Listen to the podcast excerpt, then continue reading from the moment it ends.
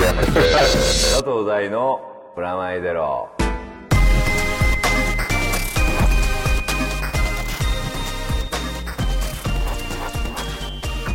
佐藤大のプラマイゼロ。こんにちは佐藤大です。黒橋山です。それでは早速いつもの通り告知からお願いします。はい佐藤大のプラマイゼロ。この番組は音楽シロアと連動しています。今月も番組の未公開トークなどはフロア本誌をチェックしてください。フロアはゼロ円フリーペーパーです。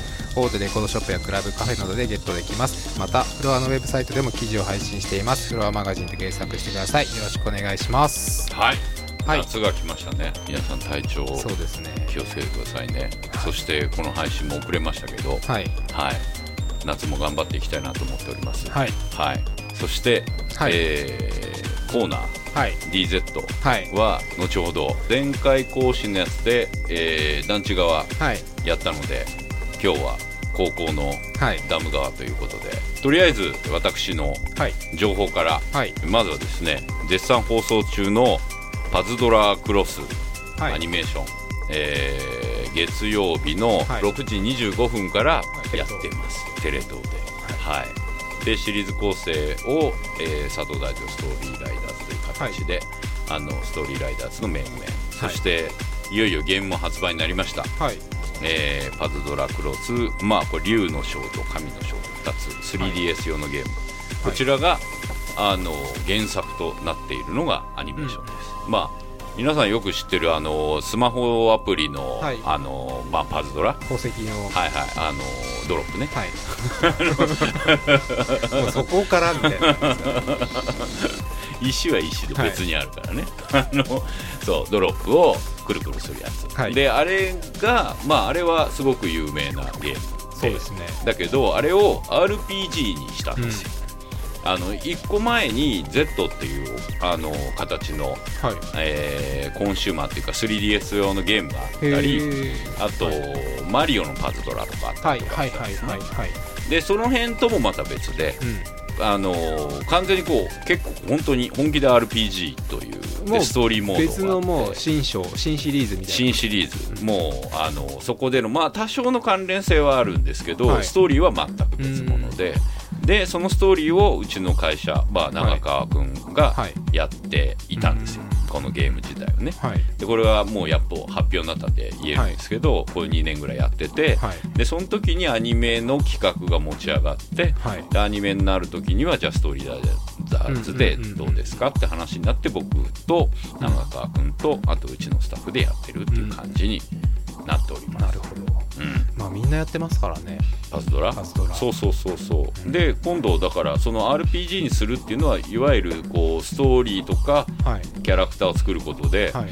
まああの基本的にはやってることは一緒なんですよ。バトルのとこがパズドラになってる。うんうんうんそれ以外のとこは RPG になってるっていう、はい。まあ、ダンジョンに行って、はい。そこでモンスターに会ったりとか、あと,、えー、と竜冠室ってこのストーリーの中で、えーまあ、パズドラをのエネルギーを使ってモンスターをコントロールというかうん。召喚してる人たちのことをそういう名前につけてんだけど、そういう人たちが一応主人公みたいな話です。はい、なるほど。よかったらぜひ。っていうかねゲームすごい出来がいいんで、はい。あのパズルが面白いっていうのはもともとパズルはね、あのー実証済みですけどストーリーもね面白いんで。でも僕とかゲームあんま苦手だとストーリーがあった方がちょっとやりやすそうな気がしますね。そうねそうね、だらからあのいわゆるあのなんていうんだモンスターたちに対する思い入れとかも、はい。結構なんかあのーそうですよね。なんかパズドラでパズルでやってるとデータだけなんだけど、うんうんうん。それがちゃんとストーリーの中で、はい。あの生きてくる形になってるんで、そこはいいかな。で同じく、えー今年の夏現在放送中の、はい。えースカーレット・ライダー・ゼクス。はい。毎週火曜日の深夜1時35分から、はい。こちらもテレビ東京他はい。でやってます、うん。えーこちらは、えーっと今から6年ぐらい前に出た、はい。えーゲーム、えー6年経ってアニメになった、はい。でほぼほぼスタッフは一緒なんですけど、えー僕の方は監修みたいな感じで、はいうん。えーシリーズ構成と脚本の方を、はい。えーパズドラと同じく長川君がやっております、うん。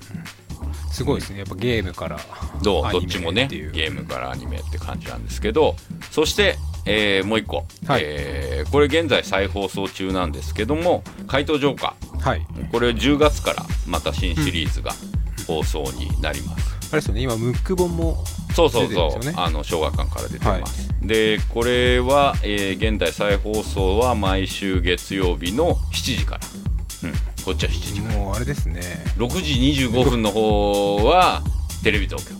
すでこっちは MX はい。月曜はもうストーライストーリーライダーズ祭りじゃないですそうそうそう月曜火曜はね、で、えーこれがですね今ですねミラクルミュージアムへようこそという形で、かはい。ジョーカー展というのを、はい。えー杉並のアニメーションミュージアムの方で、はい。はい10月の16日までやってます、うん、入場無料です。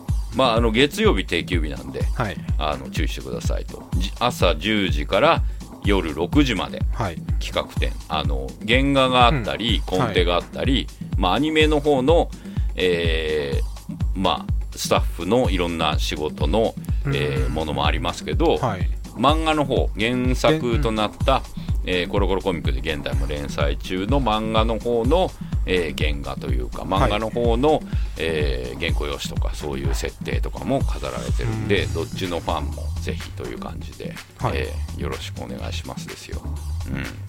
うん、まあまああのもともと杉並区ってアニメ特区的な、ねアニメ経済ますよね。そうそうそう。でそれが、えーのその中心になってるのがあの杉並アニメーションミュージアムっていうのがあるんですけど、これ荻窪の駅からバスか、えー西荻の駅からバスか上井草の駅からバスと、まあ、基本的にちょうどその真ん中なん3つの駅の真ん中ぐらいにあるんで、まああのポケモンでも探しながら、はい。ぜひ行ってくださいと歩いて。歩いてね。こ歩いて。のクソ暑い中に歩いて。あ気をつけてね。みんなね熱中症本当気をつけてくださいね。そうですね。はい。ポケモンやってる？僕やってないんですよね。一切。それは苦手なんですよ。あのもう流行りに乗らないいやそんなこととはないんですよ。うん。僕全然流行大好きなので、うん。むしろ流行りに乗りたがりな方なんですけどあんま苦手なんですよね。ずっとゲームをやるのがまあ無理にやんなくてもいいけどね、はい。うん。どうしてもちょっと脅迫観念みたいなこと？なんですかね他にやりたいこことがあるっていうか。い や僕そんなこと言ったらあらゆるものそうながそうだんですけど 例えば電車とかでもゲーム携帯あんまやんなくて、うん。本読んじゃうんで、まあまあそれは、うん。そう。なのでパズドラとかもうん。あんまりやらない。んですよね。やるいつやるんだろうって思っちゃうんですよ。うんだからポケモンも街中を、まあ、だからほらよく言うじゃん。ゲームは1日1時間みたいなさ、はいはいはいはい。そういうふうにやってやればいいんじゃないあー昔はゲームファミコンとかそれこそそういうのをやってたんですけどなんかやらなくなりましたね。まあそれが普通だよね俺いやでもおかしいもん。今すごいじゃないですかポケモンと。GO は。ああ GO はね。だってこの前僕もあの神保町歩いてたんですけどすごい勢いでみんなやってましたからね。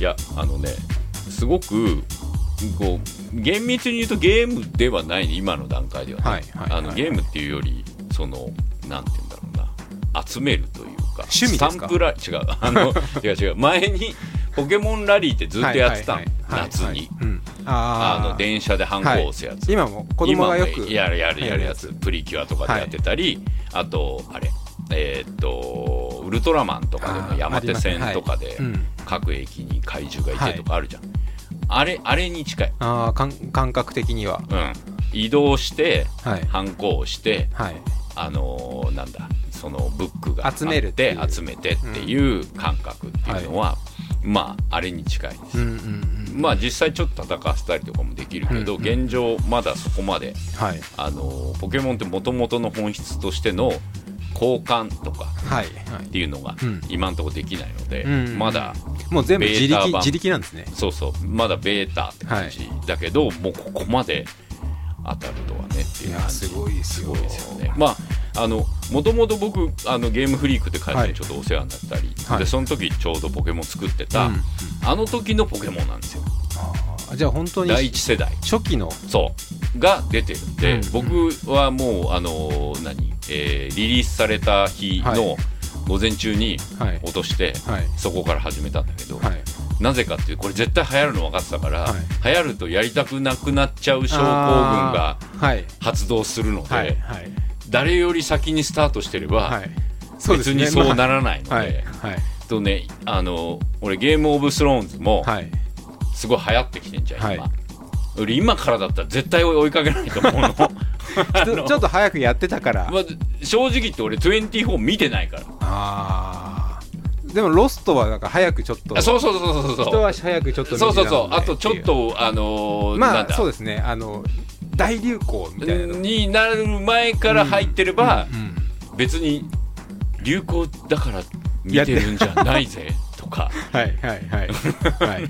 なんで誰に対するエクスキューズか分かんないけど はい。あの流行るとはい。車に構えがちなの、あーまあその気持ちも分かります、うん。はい。でこれ絶対流行っちゃうなと思ったから、うん。アメリカのね友まあ達の様子、ニューヨークとか大変なんだって世よ界のニュースとか、だって僕も今いろいろ見て、うん。ニュースとかで見てますけど普通にアーティストがとかがやってるんですか。だってあの普通にあのニューヨークの街のはい。ポケスポットのところに、はい。あの黒塗りのリムジンが来て、はい。黒人がわーって来て、はい。何かなと思ったら、はい。ジャスティン・リーそうだマンが捕まえに来るみたいな。はいこととかをはい。煽られてるわけじゃん。はい。まあ、あの日本人大好きなはい。海外で流行ってるやつってやつだっていうの来るの分かってたから、うんうんこれはもう誰より先にやらないと、はい。きっと車に構えてしまう できないと思う。そう。あので始めた。今もやってるんですか？やってるやってる全然やってる。っていうかなんて言うんだろうな。あの面白さが、うん。えっ、とね実際に集めてることとかより、はい。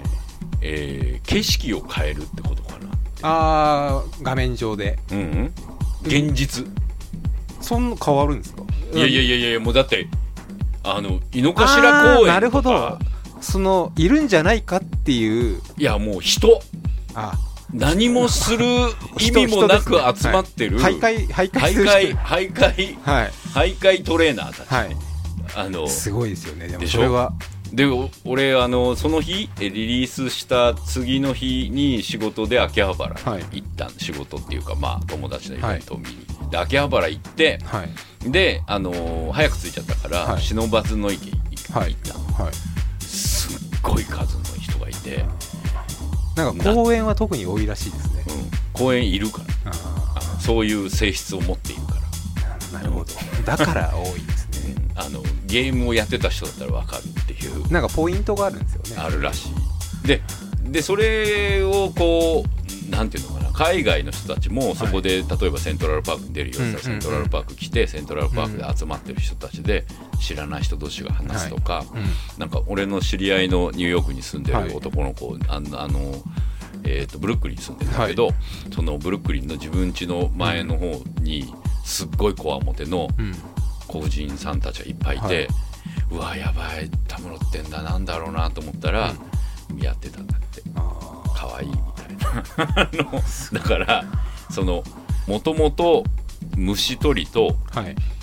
うんまあ仮面ライダーカードと、はいはいはい。まあ、ウルトラセブンのカプセルモンスター、うんこの3つの要素を足してうん。田尻さんがはい。作ったゲームうん。がまあもともとゲームボーイ用のゲームで,、でそのゲームボーイ自体が結構あのテトリスマシーンになっちゃってて、はい。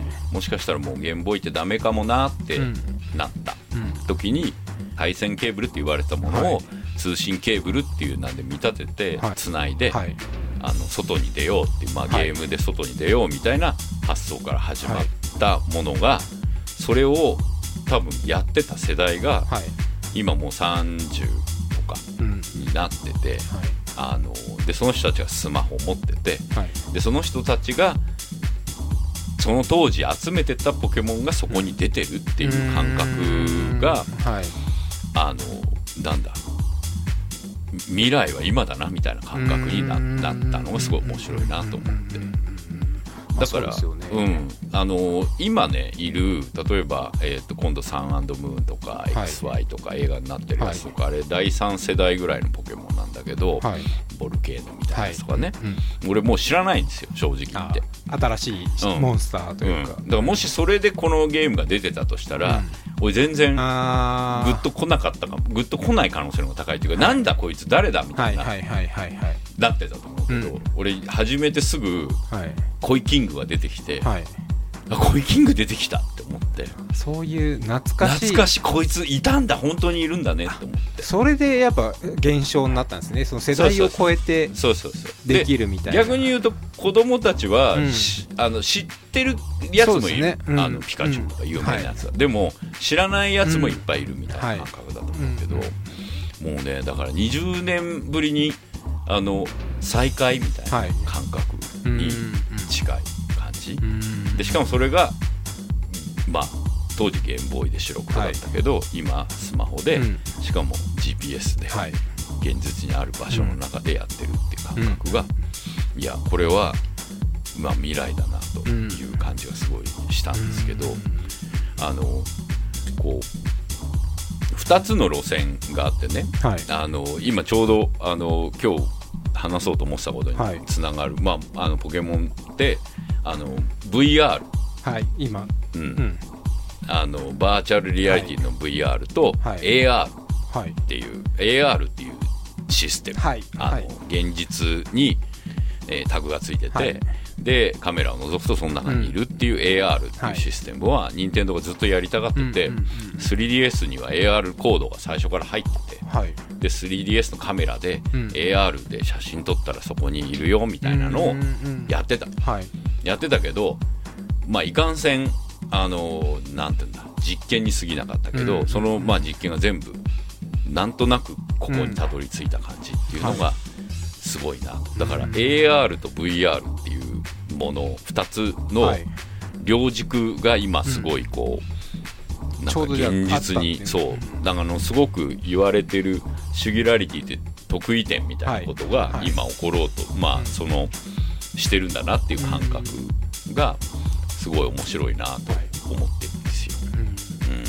うん、だからポケモン自体とかってあの頃って電脳みたいなこととか、はい。まあ、が生まれてすぐぐらい、うん。インターネットっていう言葉とかが、はまあ、爆発的にブレイクするの95年ぐらいなので、その90年ぐらいから、うん。いわゆるあるらしいぞっていうか、はい。ネットでつながって、うん。そうするとコンピューターの世界の中に新しいフロンティアができるんだぞ、はい。みたいな感覚うん。があってでまあ2000、まあ、何年経って、はい。で今度は現実っていうものに、うん。そのネットが染み出てきてるっていう感覚って、うん。あのーまあ面白いうんなと思いつつ、逆に言うと電脳世界の方って、うん。もうなんかこう一個落ち着いて、今度は現実にタグ付けするっていう感じになるんだなっていうのが、あの東のエデンやってる時うん。にそういう発想してたのね、はい。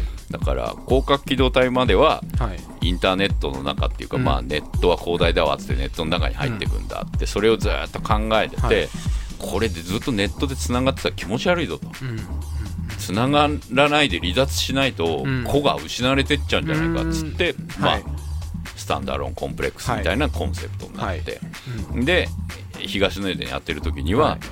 あのー AR だったんですよ、はい。現実にタグ付けしてって、でうん。この現実にタグ付けしていくっていうのは何かっていう発想を考えた時に当時はね、タワレコの、えーレコメン手書きのレコメンとかビレッジヴァンガードの本のレコメン、はいあれが現実についてるタグだと。うんであのタグがついてるだけで例えばもう当時ねうんあのタワーレコードとか、まあ、シスコでもいいけど、今もなくなっちゃったあまたのレコード屋ではい古い給付60年代とか70年代のソフトロックみたいなやつとかに、例えばわかわかんないけど1枚、はいえー小沢健二推薦みたいなのとかうんうんうんがレコードで言ってたみたいな1枚つけるだけで、その売り上げ変わる、うん。まあテクノで言えば石の卓球がはい。かけてましたうんみたいな、でそれの1枚のタグがついてるだけで、うん。その売り上げが変わるっていう、その、えーバイヤーが個人的にタグをつけていくっていう感覚はい。が、まあ、ある種のその AR 化した時のうん。一番面白いものになるんじゃないかっていう感覚だったのね、うん。はい。現実にタグをつけてってはいっていう、でこれ実際そうなりつつあって、うん。今もかなりそれに近い、うん。また食べログって完全にそういうものだし。で,、あといろんな情報自体が評価体系っていうのは、まあ、Amazon レビューでもいいけど、うんうん。あの Yahoo! 知恵袋でも何でもいいけど、はい。その口コミとは違うネット上から染み出てる現実に対するタグ付けみたいな感じで、はい。誰が言ったことか分かんないけどそれが統合されていくっていう感覚が、あのあって、はい。それが AR と VR みたいなバーチャルリアリティとででゲームは今度だからその AR とそのいわゆる今度プレイステーションで出るんだけどさ、はい。あのバーチャルコンソールっていうか、バーチャルリアリティっていうか、あのヘッドセット、うん。あれはどっち行くか分かんないけど、うん。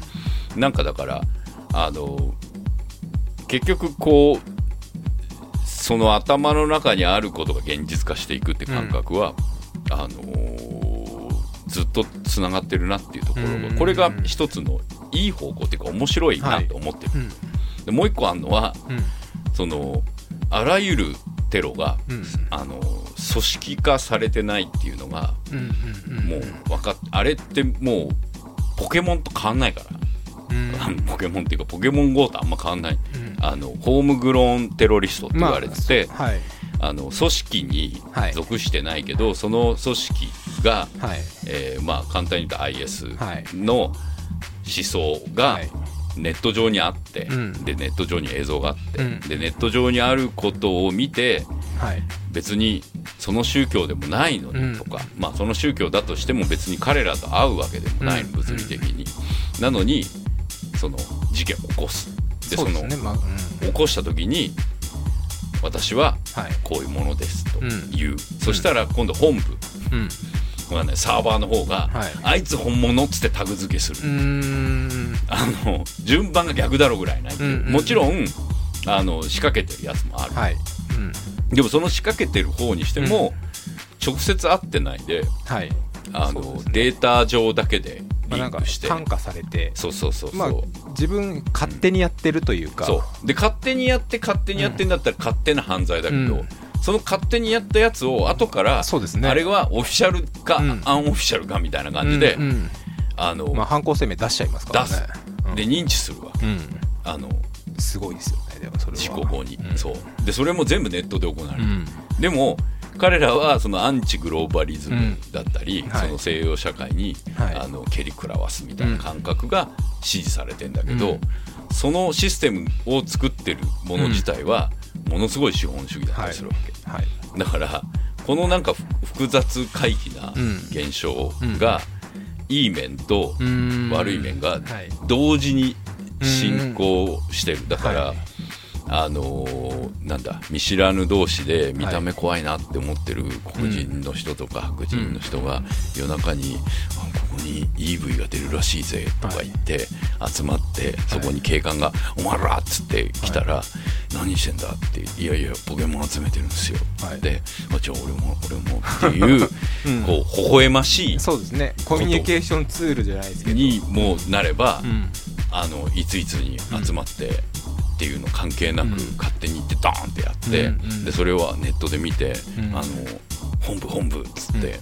こんなんやってますよでよし、これ調べて、うん、オフィシャルにしようっつって、声明をはい出すっていうものがほぼほぼ似たようなうん。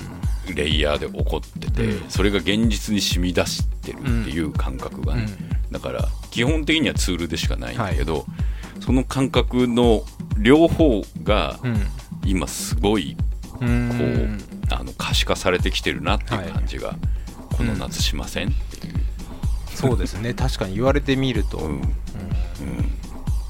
見えないモンスターですかそうですね。ら、うん、だってあのこうなんだ現実ではそのもうその、はいわからないですわからない。いわかりやすく、うん。うんなんだ存在してないうん。わけですよ、うん人種的な問題とか、はい。あの見た目の肌の色とかの時代を超えて、今は宗教になって、その宗教は、まああのルックスはある程度ねその,、その宗教に準じるルックスってあるけど基本的には隠そうとも隠せちゃうわけ。わからないですよね、で心の中の問題うんだしね、まあうん。生まれの問題とかじゃないですからそうそうそう、うん。目に見えないものを、うんで現実にあるけど現実でタグ付けできないものが、うんうんうん。あの悪い方に出たり、はい。現実にないないけど、うん。現実のツールがタグ付けした方がいい風に出たりっていうのが、まあ、この夏すごいなんかすごいことになってんなっていう感じがうん。するの。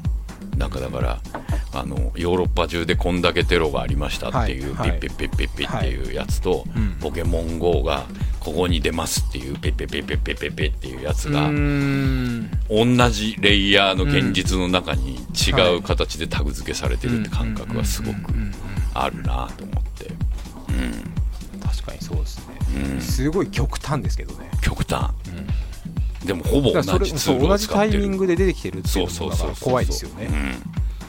うん。でそこと一方そのなんていうのかな冗談みたいに AI っていうやつ、はいはい。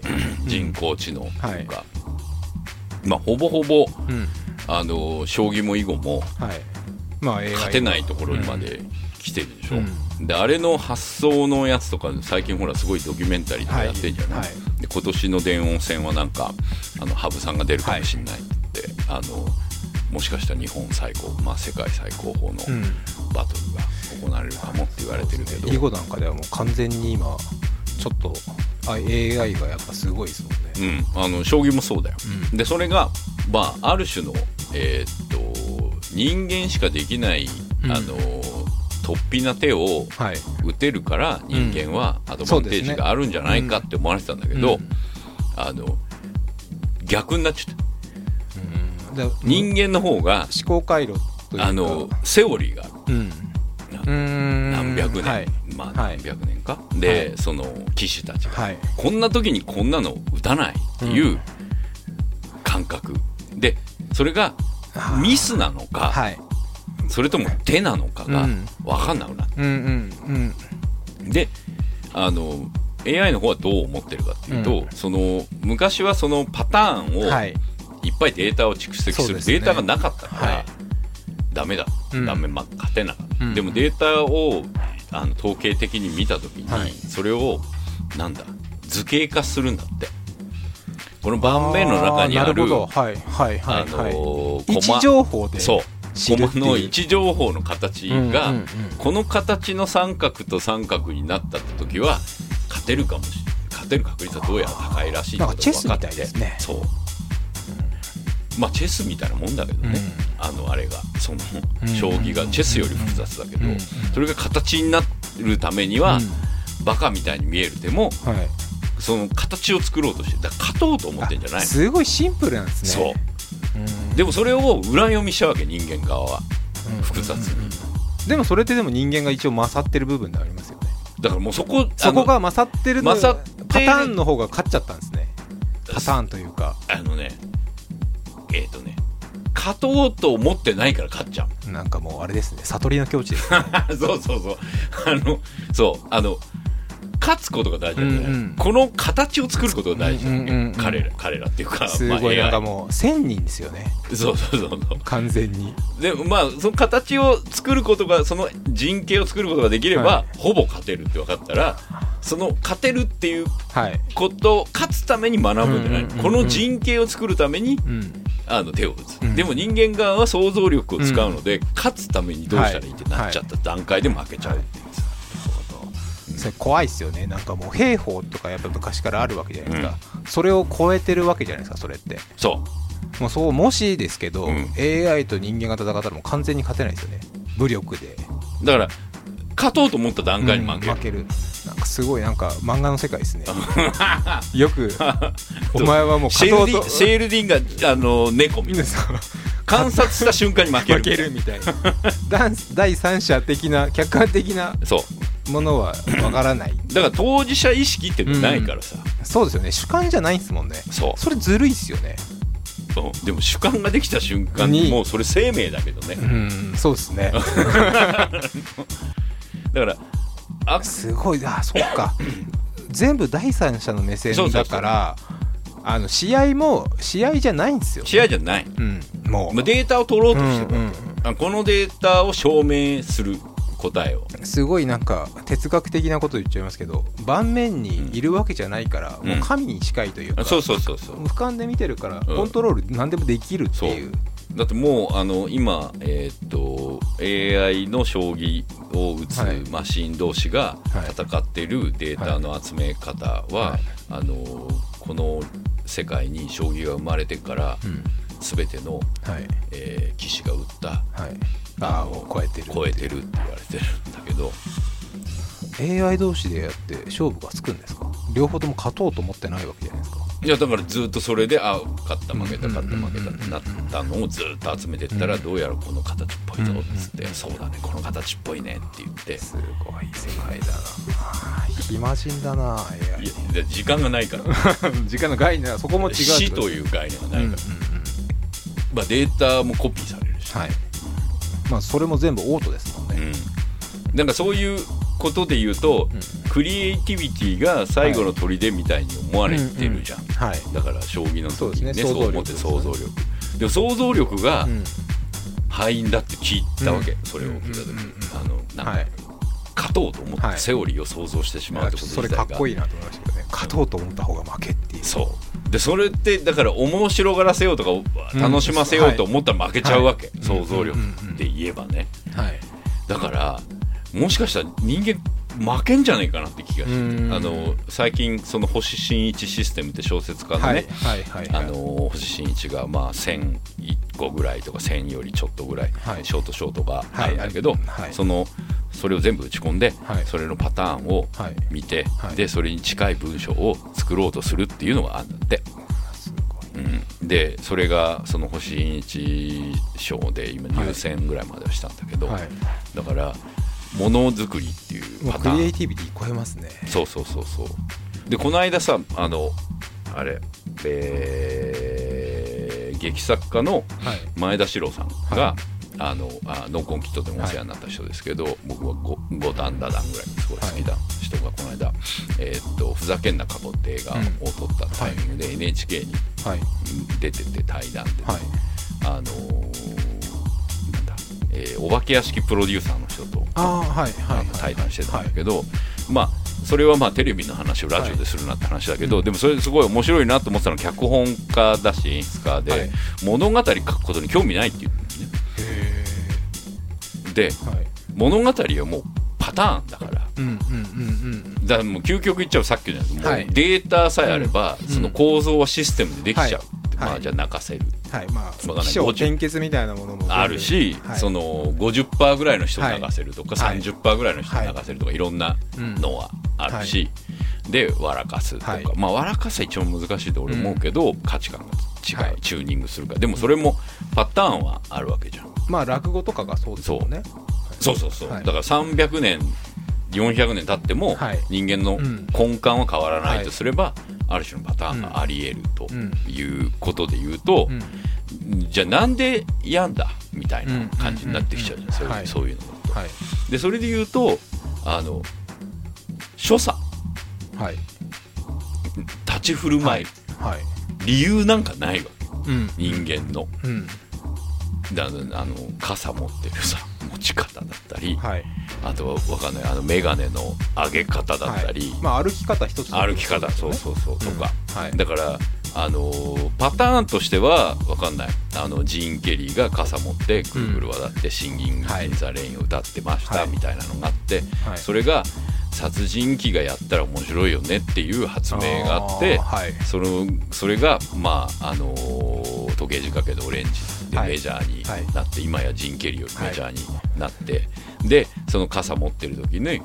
その殺人ニコニコ笑いながら人殺すはみたいなビジョンがあって、はい。そしたらそれが本当にうん。人殺してるやつが笑うっていう構造がはい。もうパターンになってるわけ、はい。所作がうんね。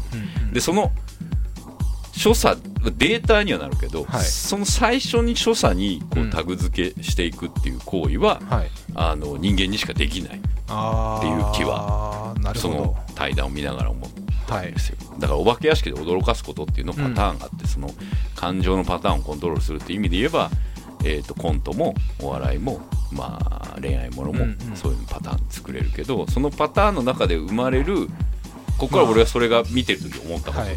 パターンのパターンをやってる時にパターンにはまりきらない人間の所作がはいその次のパターンを作るかもしれない。オリジナルみたいなそうそうそうそう,、ねん。そう。だからここは作れない。んじゃうんないかっていう、うんうん。そうですよね。うん。っていうここしか勝てない。んじゃないかっていう気がする、まあ確かにだから将棋いくら強くても将棋みたいなものを生み出すことはできないできないとかね。ゲームのシステムを作ることができない。でその将棋をねこう打つ時のこう、うんなんだこう手の打ち方とかこのパチってやるとか、こううんうんうんはい。このこれかっこいいと思えばこれこれなんだよね、はいはい。投了負けましたみたいな、うん。とかうん。その所作ね。そのかっこいいことはできるけど、うん。かっこいいやり方ができないってことですね。生み出せないというそうそうだから後からそれがこれがどうやら、えーっと100人中70人がかっこいいっていう所作だからこれはかっこいいというタグをつけますってなるけど、うんうんそれが1回目に、はい。こうでも人間だったらうん。はっと見た時に多分あれじゃんそのわかんないけどスタンリー・キューブリックがうん。あれ見た時に。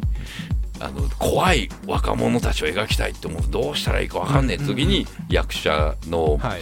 あのマクドウェルか、はい。彼が「えあの歌いながら殺せばいいんじゃないですか」って言ったあのあのあれあれができないってこと、発想というか。そう。で「おいちょちょちょややってみ」って歌いながらこう殺してんの見ながら「これだ!」ってこここれここ、うん。途中まで発見ができてパターンの対比で、えーっと楽しげなこと、えーひどいことと楽しげなことをくっつければ怖いことになるかもしれないっていうデータは出るかもしれないけど、でそのデータが出た時にやったものに対して、うん。あれいいじゃんっていう、はい。い、いねっていうか評価っていうのができない。そうですね、うん。まあ、相対的なところ評価しかわからない理解できないそうそう。だからそこがデータが集まればうんできる、強いっていうけどそのデータが集まる前にだからピカチュウが可愛いっていうことに対する、こうなんだ理由付けは、うんうん。あのー後からじゃん。基本的に全てが、はい。で最初に、うん。あのー170何体のうちのうん。1体だったんですよ、うんうん。あのカメックスとか人影とか、あっちが御三家的にはい。これを売りたいっつって教えたのに、なんかゲームやってる人たちがこれが可愛い。うん。みんなが可愛いって言った、うん。もうじゃあスターにしようっていう感じになっていく感じっていうか、その事故自体はうん。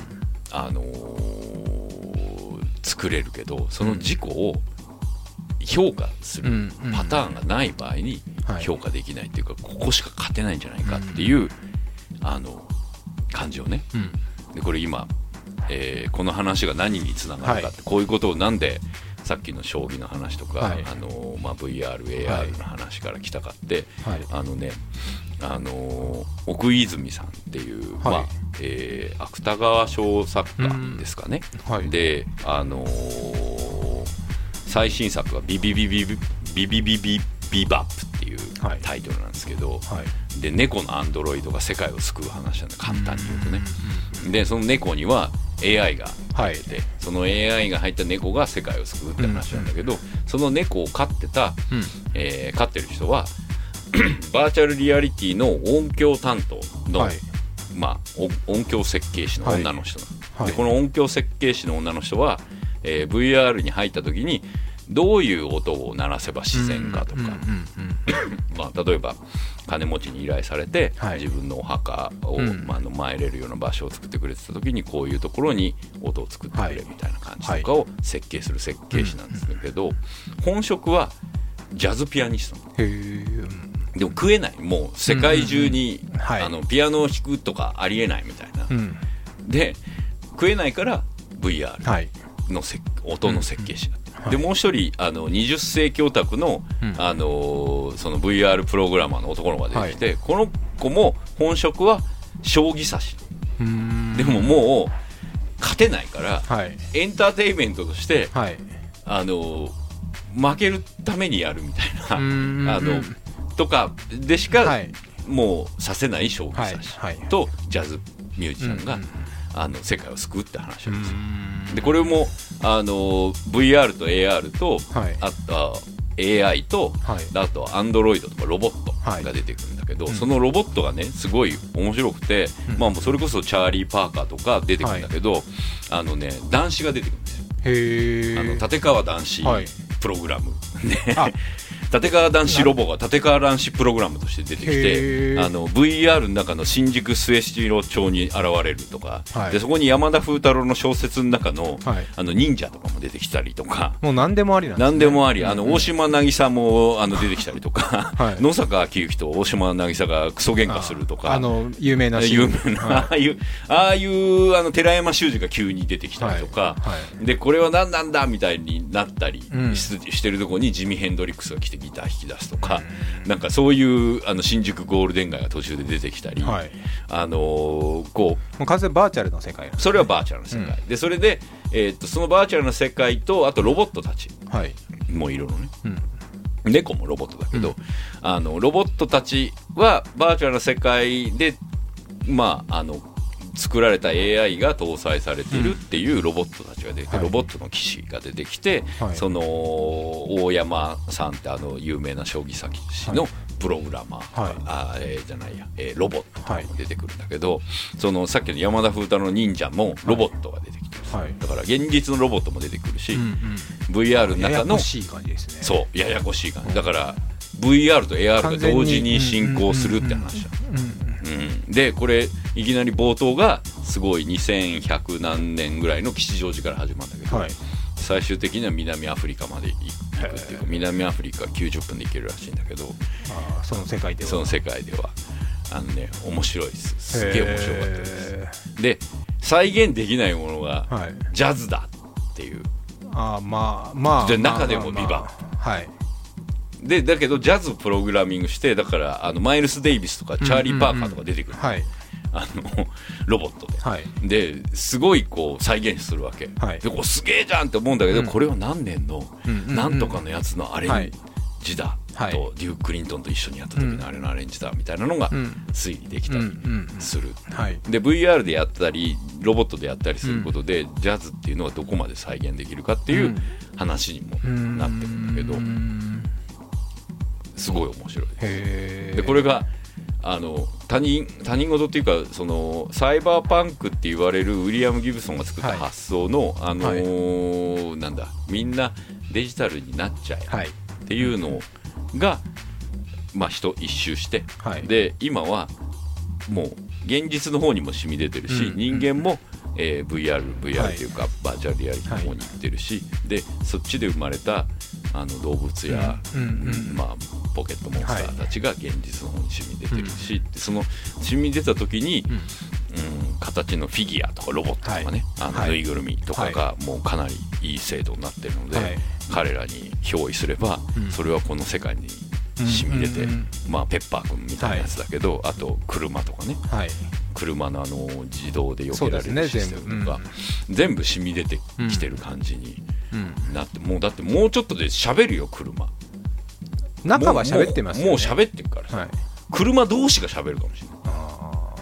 やばいよやばいよみたいなちょっとこの先混んでくからさ、うん俺こっち行くわとか、えいちょっとやめてくださいよみたいな、とか。煽んないでくださいそうそうそうそう。うるせえみたいな、そういう感じになってく。あでもそれちょっと楽しそうですよね、うん。どんな AI を乗せるかによってその人の人格が分かるわかるわかるわかる、ものによっては全然あのすっごいこわもてなのにめっちゃ可愛いそうの乗ってる人はうん。可愛いからこわもて AI う。を乗せちゃうみたいな、怖いからねとかね、あるかもしれない、まあ、そういう世界にはいこれがなんかファンタジーっぽいなって思ってるんだけど、全然なんかファンタジーじゃなくて、今これちょうどえ先月出てはい。読み終わったばっかりなんだけど、うん。なんかもうそういう世界になってるなっていう、うんこれねアニメにしたい。あのねアニメでしかできなそうですよね。アニメでしかできないのよ実写できないですからね。うん。あのすごいなって思うのは、うん。うんえーっと普通に歴史上の偉人もいっぱい出てくるんだけど、はい。その中に普通にあの小説のはい。別の小説の中に出てくるキャラクターが出てくるのがすごいと。あのムーミンとかも出てくるそれこそ本当に現実と非現実が一緒になってるわけですよね。そうそうそうそうそう、完全に。うん、だからアバターをいろんなのに設定できるから、うん。普通にムーミンとかが歩いたりゴジラが出てきったりとか、普通にいるっていう世界になってるのがすごい面白いな。まあそれもポケモンに近いですねそうそうそうそうそう、であとパズドラがすごいなって思っうんうん。たりして、はい。僕がこれゲームやっていく中で一つこれどう処理していいかよくわからないなって思ってたのがコラボだっただってあのぷあの君やんないから分かんないかもしれないけど、モンスターたちとの並びに普通にケンシロウとかいるから、それはわかります。わかるテレビとかであの流浪に謙やって信とか、ね。だからえ何これ？って思そそういうますもん。だから謙信と、うん。あの悟空と、はい。まあ、一緒のチームだったりとか、はい。できちゃう中に、はい。エヴァンゲリオンとかいるから、使徒とか。であと「進撃の巨人」とかもいるしまあすごい世界ですよね。もううん。ちょっとこれもバトルロワイヤル商業的になっちゃうんですけどもう出版社とかを超えたあそうそうそう。だから衝撃あのコラボみたいなそうそうそ感じですからね。うでそれがパズルをやってるっていう体の世界観の中だったらそれが共存できるって世界観になってるんだけど、これってある種のだからあのさっき言ったビビビビバップの小説に近いというか、あのある種のルール、まあ、これは小説っていうコードだけど、あのパズドラだったらパズドラっていうコードの中にいろんなキャラクターを置いてうんぐちゃぐちゃにして全然新しい価値観をタグ付けすることができるとでこれがねはい。多分人間にしかできない。うんまあそうですよね。一つのもの出来上がって完成したものをもうく他のレイヤーの中に入れ込んじゃうというか。そう。でそこに対してこの、うん。これはあり。これはなし。うん。っていうだから DJ プログラムってあるじゃん。はい。うん。であれ BPM 合わせるのは簡単だし、うんうんうん例えば、えーっと iTunes のシャッフルと同じで、同じ傾向の年代とか、同じ傾向のギターとか、はまあ、わかんない。同じミュージシャンとかだったらタグ付けできるけど、うんなんとなくグッとくるやつとかいう、うんうん俺が、はい。かっこ俺がみたいなうんうんタグ付けはできないわけ、うんうんうんうんうん。うん。だから最終的には俺が好きなやつっていうフォルダーがの系最強統がうん、わからないとできないですからね。そう。だから俺だけの最強バトルシステムパズドラの並びっていうのの予想はできないし。それもあながち近い将来できそうな気がしますけどね。どういうこと？それだと。例えば今アマゾンとかでもあなたがにおすすめとかやっちゃうわけじゃないですか、そう。だからそれってああれはデータじゃん。け傾向が分かっ傾向が分かってデータじゃん。だから。でもジャケ買いってできない。かあー。分かんないですよ。ジャケットの系統らみたいなまあそこもデータ化すればね、うん。でもほらなんかたまにあのわかんない本屋とかレコヤとか行ってて。衝動買いができないってことですよね、それそれ。衝動買いっていう。まあその時の気分とかが読めない限りそう。今日ちょっとアッパーだから、うすごいちょっとイケイケなの買っちゃおうかなぐらいのものが、わかんない。でもそれもその人の心理的になんか傾向。アドレナリンとか。1回はこの人アッパーになるから。イケイケなの3曲に1曲入れちゃおうかなみたいな。なるか。もうそしたらもうそれ友達だからそいつ。もうもう もう仲間でいいじゃんもう。同じですよね。そう。だって別に人間の中の認識って自分以外の認識は比較できないんだから、そうですよね。もうそうなったらそれ仲間だよもう。でも ある意味でアマゾン仲間じゃないですか。あのおすすめとか、うん。ちょっとあこれいいなと思って買っちゃう。だ予想外のちょっとところから多分検索とかで、ぼうん。自分が買ってる中で、パズルとか買ってる中でもうん。やったことないパズルとかぶち込まれると、うん。うん。あちょっと買ってみようかなみたいな。そうそうそうそうそう。でもそこまでできるようになったら、もう友達。だってあとほら海外に住んでたりとか、まあ、はい。国内でもそうだけど、年に3回ぐらいしか会わない人いるじゃん、はいそれより全然全然アマゾンのおすすめの方が。自分の趣味分かってくれてるっていう。ただ、えー、とその人の人格とかその人がなんとなく好きその人自身が好きな人が、例えばこの音楽好きだよって言ったりした時に、えー、と俺それ好きじゃなかったけどはい。聞いてみようってなって聞いたら、あ俺は偏見だったわ。聞く前だった。面白い。みたいな構造はい。をどうこうエミュレートするかっていうところに来てる気はするけどね。まあだから結構そういうそういうところに肉薄してるんですよこの小説は、うん。ビビビビバップは。でこれがメタなのはこれあの主人公の女の人が飼ってた猫が、はまああの人類を救う主人、影主人公なんだけど、この主人公自体は AI なんでね、死んだ猫の,、はい。あの AI で。この AI は何のプログラムで動いてるかというと夏目漱石プログラムで動いててあ我が輩は猫であるプログラムなの、ーはい。だからあのそういう小説の書き方をしてるっていうパロディあー。あそこまで。そうそうそう、ね。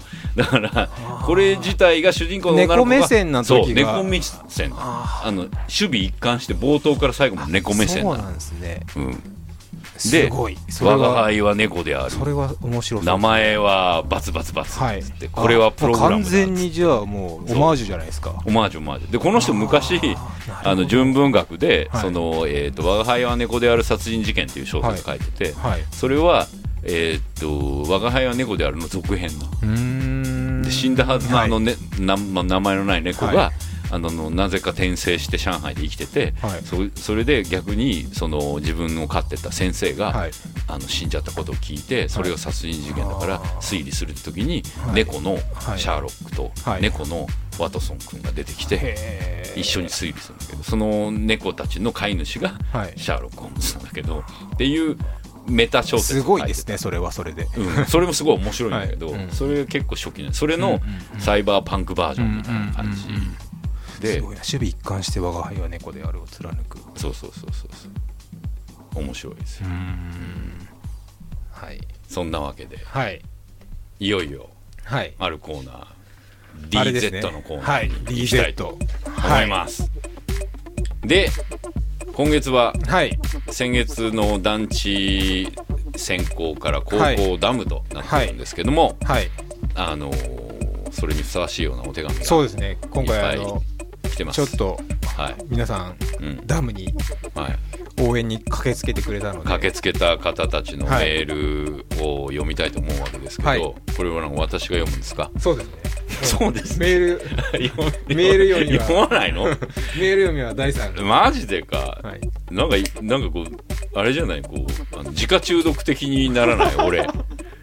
まあいいや。じゃあとりあえず読んでみますけど、えーペンネームクオンの耳さん、はい。ありがとうございます。ありがとうございます。えー第3おすぎさんこんにちは。待ちに待った D の対決と聞いて初めてメールをさせていただきますと、ありがとうございます、ね、ありがとうございます。初めて待ちに待っててくれたんですね。聞いててくれたんじゃないいやだからもう一回やると思っててくれたなるほど。素晴らしい、えー早速ですが私はダム派ですと。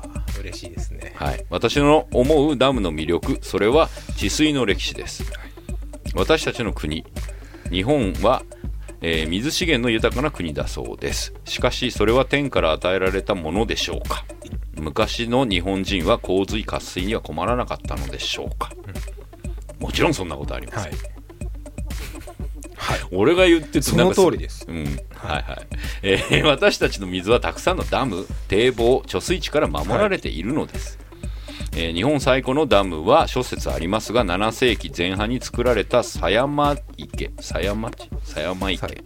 が最古だということです。と日本のダムの歴史ですら1300年以上治水の歴史となればさらに長いでしょう、うん、私たちダム派はうん、数多くのダムを見て長い長い河川敷とと堤防を見て歴史とともに流れを変えられた河川の地図を見てはい。あらゆる河川に関する土木建築物を見るたびにはい。治水の歴史を感じているのです、うん。何いやその通りですよ。うん。うんいやもうちょっと全部聞いてから。はいはいわ、かりました。はい。お杉さんがよくおっしゃっているあって当たり前の空気のような役割それもこの辺りかと思います。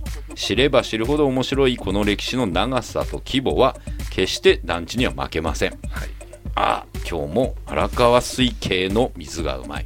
はい。タモリブラタモリっぽい、そうですね。最後は。いやでもおっしゃる通りうん。ですよ、クオンの耳さはい。んうん。やっぱ治水はうん。文化なんですよね。うんあの人間がうん。生み出した。わかるよ。あの、うん。それこそ文明ができたの、うん。メソポタミアとかそのはいはい昔になっちゃいますけど、うんうんそれも治水やっぱ川があるってことは、ね。治水があったからこそ人間がそこに文化うん。を保ってたので、まあ、文大体畑ができないもんね。そうですね。まあでもそれこそ農耕民族のためには治水が一番重要ですし、うん。あの確か治水と製鉄かな？かそううん。文明の生まれるいくつかの理由の一つに治水はあるので、これさだからさっきの話じゃないけど、はい。治水と鉄ははい。冷やさなきゃいけないじゃんか、はいはいはい。あ同時。同時なんだよね。はい。あのまあだから水がコントロールできるようにならないと土もそうなんですよそうね土も大地石もはい。コントロールできないってことだもんね、だから水がないあのその水を、えー、と天然からその人間にたり支配するようにすそうそうるのが人間の文明のうん一つの形だと思うので、うんうんだその今の形がダムっていううん。最終形じゃないですけど。そうだよそうだよ。何の何のあの反論もない。だから大事なんですよね。分かってる。今だって大変なんですよ。ダム。今大変だよね。世間的にいや枯れそうでしょ。もうダムがもうフィーチャーされてますから完全に。渇水という。見るとこが違う、でも思うんですけど、ん。ここまで人間の文明というか文化が発達してきてそこがどうにかならないものなのかっていうことも思うんですけどね。どういうこと？天候さえもそろそろ支配していいんじゃないかっていう。できんじゃない、でもまだ現実的にできてないじゃないですか。そうそうそう。あの実験はすごいしてて、ね。最近雲雨雲を人工的に作るっていう。打って刺激したり、でもそんなことでできたらちょっとダムなくてもいいじゃんみたいな話になっちゃいそうで怖いんですけど。あーうーん。うーんもしかしたら団地のようにあったよね昔ダムって。そうそうなんですよ。でダムのあのーとりあえず文化あなんつうの機械遺産みたいな。あのどっかに貯めときゃいいやみたいになると。貯めなくてもいいかもしれない。もうなんかバーンっ降らせればていいやっていう。雲出せばいいやみたいな。ドラえもんんみたいな感じですよそうそうそう。それでこうスマホでああのどこそこ A 地区はこれから雲が。とりあえず雨降らせるんでよろしくよろしくそうそうそうそう。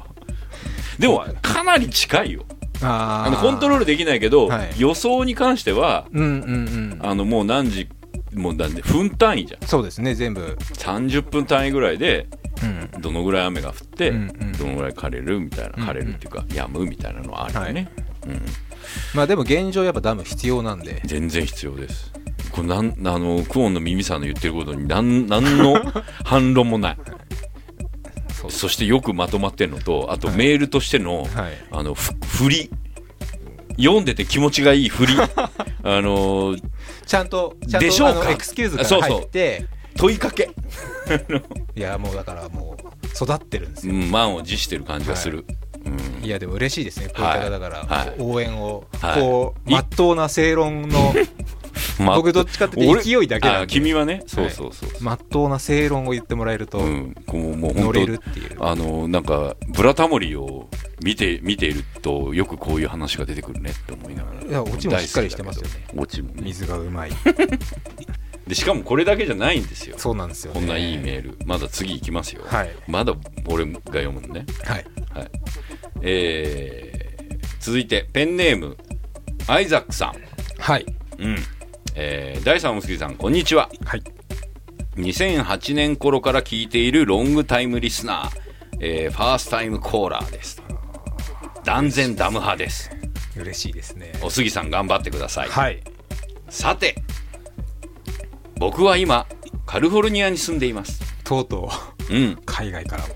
年中干ばつし年中乾燥してて稀にしか雨は降らないと、はいえー太陽がまるでサウロンの目みたいに人を蒸発させる勢いで照りつけますと。実際カリフォルニアは今までにないほどの干ばつ状態になっています。水の使い方を、えー規則したり、えー芝生を多肉植物に植え替えたりいろいろ工夫して節約しようとしています。どれほどこの州の渇水事情がやばいのか自分の目で確かめられた時がありますと、はい。友達と一緒に谷をハイキングしていた時謎の建造物がに当たってそれを探検していた時でした。でかくて植物まみれでなんだかよくわからなかったんですけど、えー蓄電器クラスターみたいなものを見かけてハッとしてこれがダムなんだと気づきました。これさっきの話じゃん。そうですね、うんえー水気のようなものは僕と友達の額の汗ぐらいでまるで地形からぬっと出てきた古い遺跡のようでした、えーカリフォルニアもハリウッドがなければ怒りのブドウしかり死ぬ運命の州じゃないかなと個人的には思っていますと、うん、あとこれ追伸ね。はい。おすぎさんにぜひチェックしてほしい作品がありますと。はい。ピクサー出身の堤大輔さんが立ち上げたスタジオトンコハウスが作ったダムキーパーというショートアニメですと、はい。ダムを管理する小豚が友達を作る物語でビジュアルがととにかく綺麗、はい。ぜひぜひ見てください。アイザックと。ありがとうございます。はい。はでちなみにねこのアイザックさんあはい。あのんあのペンネームなんであれですけど、はい。あのペンネームだけどアイザックさん。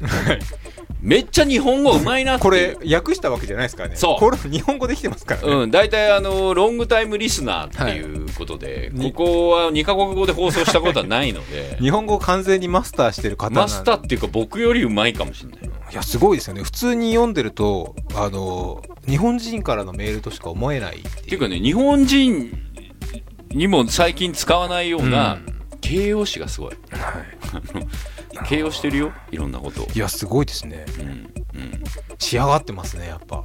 え何が？ダム派？いやリスナーさん ああ全部が。そうそう。ね。う、ん、カリフォルニアまあ確かに干ばつそうですよね。だからアメリカもあれだけ広いところで、うん。カリフォルニアだとまだでもう海の方に近いところなんですか、うんうんあ西側西側の。の上の方の海にまあだからあのうまくやればナパバレーみたいな、はいうんうんうん。あでもあそこも乾燥してっからうん。ワインが育つんだもんね、うんうんうん。うんやっぱあれだけアメリカも広大な大地だとやっぱ水問題って絶対ありますあしね。るあるある。だってあの俺らのというかあのこの番組では何度か言ったらネバダとかって。あのそうそうあとテキサスはい。とかの、その辺って結構大変そうですよね。いや大変だよ、うん。水撒いてないとカラッカラになっちゃうらしいよ、はい。で巻くのやめろって言われて芝生が色がさ、はい、あ茶色になっちゃう。あの茶色になっちゃうじゃん、はだから塗るっていう。あ。スプレーいちょそこ見た目だけでも。見た目だけでもだからあのみずみずしく水を撒いてたのね、はいはい。そしたら怒られちゃっはい。たで塗るっていう業者が出て。あーすごいですね。そういうビジネスがあるぐら そういそうそう。水が水が困窮してるっていう,、んうんうんうん。であと何？ない時は、うん。あーそれが、まあ、制限がはっきりかかるみたいな感じらしいよ、アメリカのダム事情とか僕あんま知らなかったですけど、うんこうすごいですね。こんな謎の建造物的にその観光じゃなくて捨て置かれてたりするってもうことでしょ？ここに遺跡のようでしたってありますけど、うん。そういう状態なんだっていうのがちょっとカラッカラになっちゃって、意外というか、うん、なんかすごい巨大なダムがありそうな感じがしますけど、あるだろうね。あるんじゃない、うん。その現役のダムもいっぱいダム五大湖とかあの辺の周りとか、あとそれこそあれミネアポリスとかあっちの方、はい。水がちゃんとある方とかは、うん。資源がある方が、ね、あるじゃん？いまだにダムとかも全然ある気がするな、うん。アメリカのダム事ちょっとその辺はちょっと勉強してみたいですね。うん、これ写真撮ってないのかなアイザックさん。ねあ。ーあの時ね友達と入ってそうですね。ぜひちょっとみ見てみたい、ね、あんまりフォーカスされてないのかもしれないですね。ダム業界でもアメリカって。うん、なんか中国とか中国とかあともう少し行った方には、うん。中東じゃないですけど、ん。大きいダムとか結構あるのであるよね。それは見たことありますけどカナダとかもあるカナダにもありますね。ね、うん。あの意外とアメリカアメリカノーマはークかもなんか平らなイメージがそんなわけねえんで全然あんだよ、まはい。まあ山は。なんかアメリカなんだったら日本とかよりもはい。比率で言えば山の方が上の方多いんじゃないかみたいな。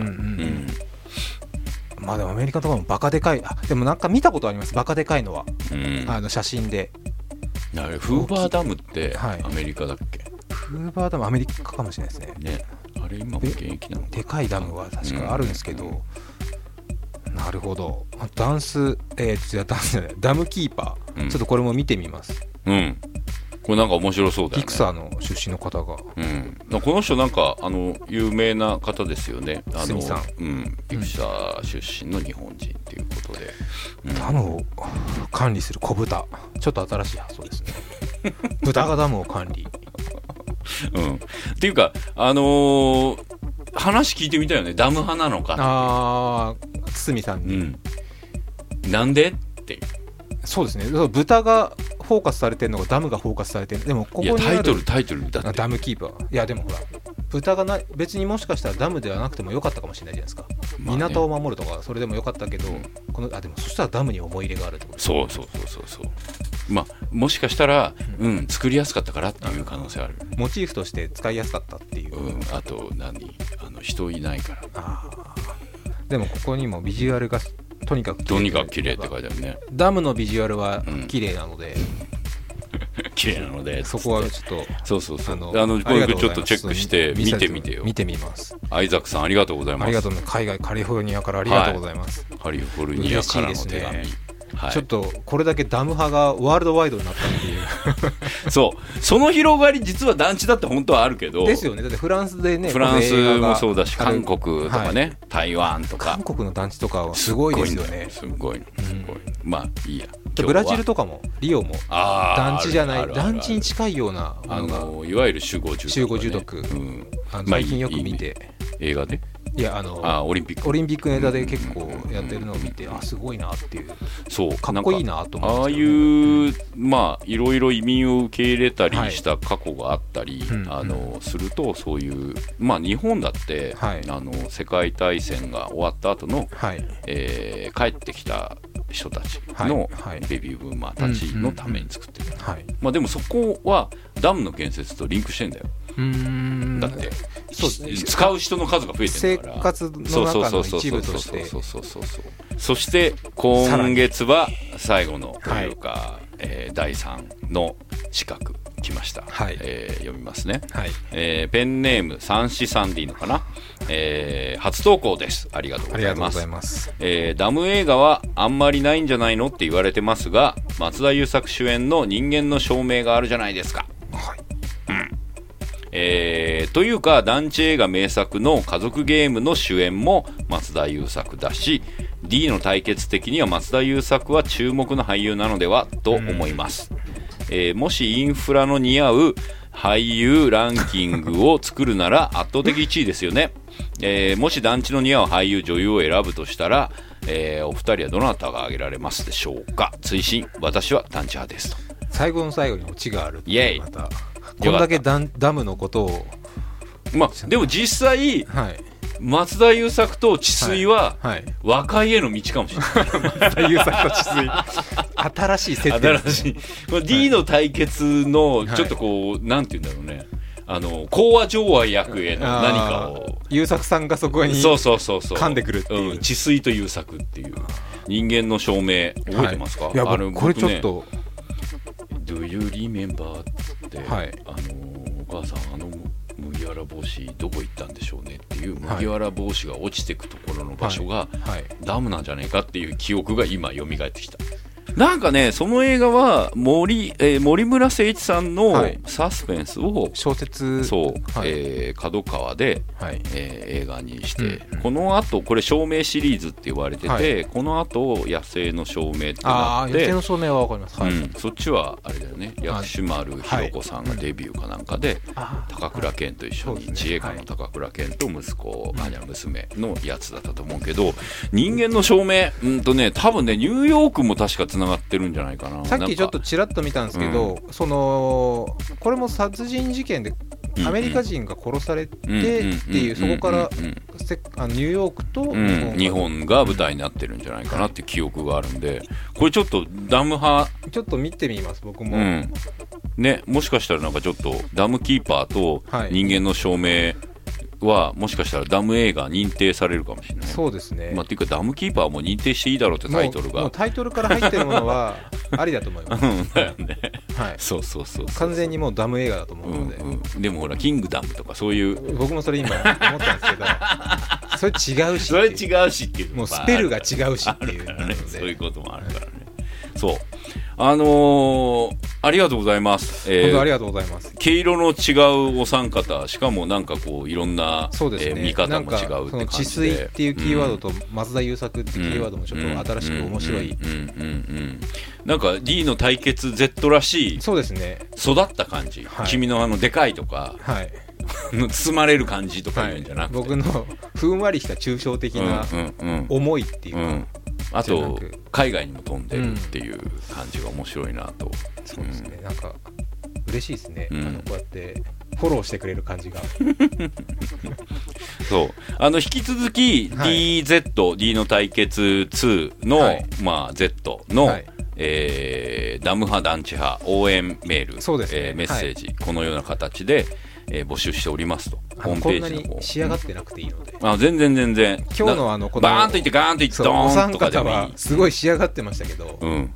ここまであのじゃなくても全然。全然全然。あと団地派ダム派だけだけでもいいし自分家の近くに団地がありますとか、はい。えー、と田舎行った時に、まあ、夏休みなんでね、はい。あのー夏休みで実家が団地だったり、ね。実家の近所にダムがありますみたいな人もいるかもしれないので、ぜひ行ってみてとか、なんかこんな団地ありました。こんなダムありましたみたいな。の、うん、あるしあとはまあもちろんこうやって映画で見つけたとか、はこの映画にはダム一カット出てますよとか、まあ団地はね結構もうはい。あれなんだけど、ダム映画のそうですね。一番決めたいね。これでね。3つあるよ。今、人間の証明ダムキーパうん。ー、ホワイトアウトね。ホワイトアウトあと黒部の太陽あ黒部の太陽それからあとなんだっけ。あの007はい。うん。あそうですね、うん。だ逃亡者とかもそれにあれ水路でしたね。あダムじゃれないです。はダム崖じゃね？崖。わかんない。わかんない。ちょっと確認してみて。はいうん。まあ、それもちょっとなんか、あのー募集、ちょっとなんか、これどうみたいうなのそですねがあったら、ぶつけてみてください。はい。ありがとうございます。ありがとうございます、いや有意義なメールを、はいはい有意義。うん、そうね。団地もよろしく。あ いやダム派あ、まあそうね。多分応援したいっていう ちょっと雨に濡れた子猫みたいな顔してちょっと弱そうだったから、うん、そうね。負けそうなところで、うん、雄大なのに負けてたまるかっていう感じだったね。いやでもダムファンがこう、うん熱い気持ちを持ってくれるのは嬉しいですね、またでもほら、ダムの本また出てたよ。本なんか多分夏だからだと思うんだけど、あの、ダムカード本2.0が出てるじゃん。あともう一個なんかね、ダムの秘密みたいな新書の本出てたよ。それはダムの会、なんで俺の方が知ってんだって感じだけど、はその、あの、多分夏休みのダムのはい。あ巡り方。巡り方みたいな。この前、うん。あの週一？あの早水さんも出てる。あれでも、あーはいはい。ダムの特集やってて、うん。あのカトゥーンの中丸くんがダムを巡るっていう。ダム来てるんだなっていうのはちょっと。普通にああいう番組でそうだね。ダムをやってるっていう。でも夏行くのはいいよね。涼しげだし。そうそう。気持ちいいじゃないですか。まあまあまあ。また来月、はい。この話を続きをはい。煮詰めて、はい。最終的にはだんだんゲストを呼ぶなりそうですね。どっか行くなりはい。してみたいなとうん。思っておりますが、まあ、ちょっとお互いの温めをまだ続けたいので、ダム派団地派はい。と書いてメールをください、えーホームページの方のメールアドレスの方でもいいですし、ツイッター、はい。シャープ PM0 はい。で、えー送ってくださいと、はい。うん、このコーナーも今年いっぱいおやるの？やりたいなとうん、決着つくまでそうですね。やったのかっていうね。まあ、いつでもうちはあの、はい。うちの総裁とかはい。若頭と うかちの総裁はまだいいですよ。うんいるんで、はい。あのいつでも言っていただければい。つでも、あの兄貴たちを兄貴たちを呼びますんで、ちょっとなんかどこかでふらっとこれを聞いていただいたダム派の論客の方募集してます。はい、はい。そんなわけで今回も「プラマイゼロ」は佐藤大と。フラワー杉山がお送りしました。それではまた来月